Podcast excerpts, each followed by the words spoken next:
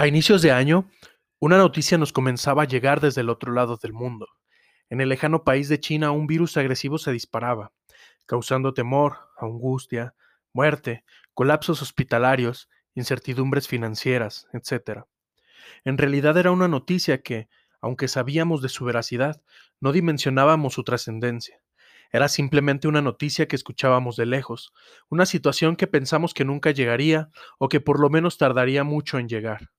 Y llegó, y no tardó lo que pensábamos que tardaría.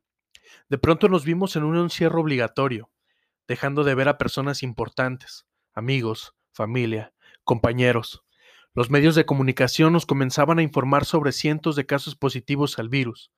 Comenzó ese infame, pero a la vez necesario contador de muertes. Sí, como si la vida solo fuera un número.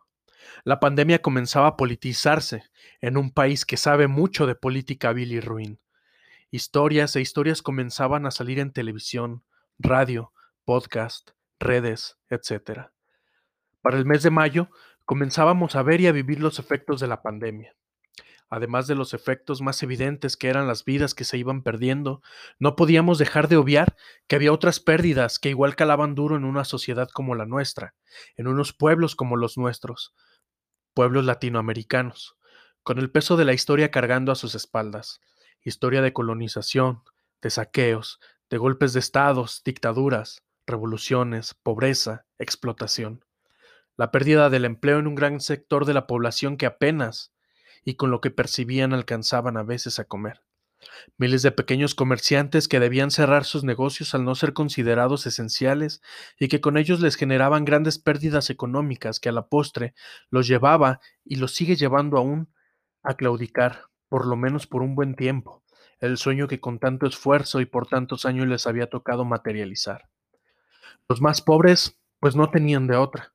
Su única opción era ser más pobres, más vulnerables al virus, lejos de las oportunidades que muchos poseemos la violencia contra las mujeres en los hogares, donde se supone precisamente que es su hogar, donde se supone que deben estar seguras, comenzaba a ser para muchas poco más que un infierno, al igual que para muchos niños que lejos de la escuela y los amigos se quedaban en casa, con padres desempleados, frustrados, enojados.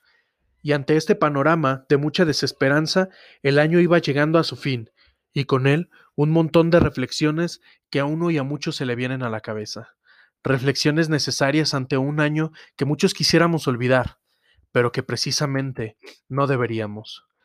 ¿Cómo afirmar la vida ante un clima tan adverso como el que nos trajo este año que termina y que tal parece que el año que estamos iniciando, por lo menos en un principio, no será muy diferente al anterior? ¿Cómo tener un halo de esperanza que nos motive, nos dé fuerzas, nos empuje a seguir?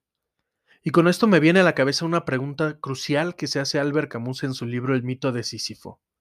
Y dice lo siguiente, no hay más que un problema filosófico verdaderamente serio, el suicidio.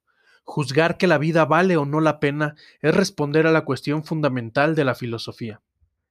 Y la pregunta es esta, ¿vale la pena vivir la vida? Esa es la bomba que Camus nos tira en el primer párrafo de su ensayo, ¿Vale la pena vivir la vida bajo tal o cual circunstancia? Bajo estos tiempos que parece que solo empeoran, en los que podemos, en los que perdemos todo cuanto, por cuanto hemos luchado, donde perdemos a la persona que amamos a manos de un enemigo que no vemos y al cual no podemos plantarle cara. Hasta el día de hoy, no sabemos de estudios sobre la cuestión del suicidio en estos tiempos de encierro, Casualmente vemos en las redes sociales una que otra noticia de alguien que creyendo tener el virus decidió terminar con su vida por temor a la enfermedad. Para mala suerte de esta persona, resultó ser que en otra prueba hecha resultó negativo el virus. ¿Cómo afirmar la vida? ¿Cómo encontrar el sentido a una vida que de pronto parece carecer del más mínimo sentido de ser vivida? Cuanto más en los grupos más vulnerables, en los ancianos, en los enfermos, en los pobres, que tienen que encerrarse en una casa que si bien les va es de 5 por 10, dos cuartos y servicios muy limitados. Desafortunadamente, esta pandemia, además del virus, también dinamitó las enfermedades mentales, tales como la ansiedad, la depresión, esos enemigos invisibles que a veces quisiéramos creer que no están, pero que sin embargo están ahí. Tenemos la tarea también de investigar eso. Entonces, ¿cómo afirmamos la vida? ¿Cómo decimos que sí vale la pena seguir viviendo bajo estas condiciones? Estas condiciones de vida que nos trae este año han divorciado al ser humano de su vida y de su entorno. Y eso nos presenta una oportunidad, la distancia, y en la distancia, la reflexión. Porque para afirmar la vida hay que distanciarse de todo, de la rutina, del entorno, de la comodidad. Para la religión judeocristiana existe el desierto, ese lugar en el que Dios se encuentra con el hombre, donde lo comisiona y donde también lo afirma, lugar en el que el hombre reflexiona sobre sí mismo, sobre Dios y su existencia. En el cristianismo, para ganar la vida, afirmarla en un sentido, hay que perderla, pero no en un sentido en el, que el evangelicalismo tradicional nos ha enseñado, sino más bien en un sentido de deconstrucción, es decir, de tirar y volver a edificar, de conciliar el cierro con la tierra, de asemejarlo, hacerlo nuestro, dándole peso a nuestros instintos y no rechazándolos, tal como nos dice, por ejemplo, Nietzsche. En psicoanálisis, para afirmar la vida hay que ponerla en riesgo cambiar el lugar del espectador para volverse un analizante de eso que se desea, para poder darle consistencia y darle rumbo. Para afirmar la vida, pues, se debe arriesgarla, sin buscarle un sentido, porque la vida merece la pena ser vivida con todo y las tragedias, porque la vida merece ser vivida aun cuando encontramos montañas de incertidumbre, porque es precisamente eso lo que nos lleva a comprometernos con ella. Porque en palabras de Julio Cortázar dice lo siguiente, la única manera posible de escapar del territorio es metiéndose en él hasta las cachas. Es decir, la única manera de escapar de la vida no es escapando, sino metiéndose en ella hasta los tuétanos, hasta el fondo. Si este año nos ha traído algo a muchos, es el momento de la conciencia, tal como también Camus lo aborda en su ensayo.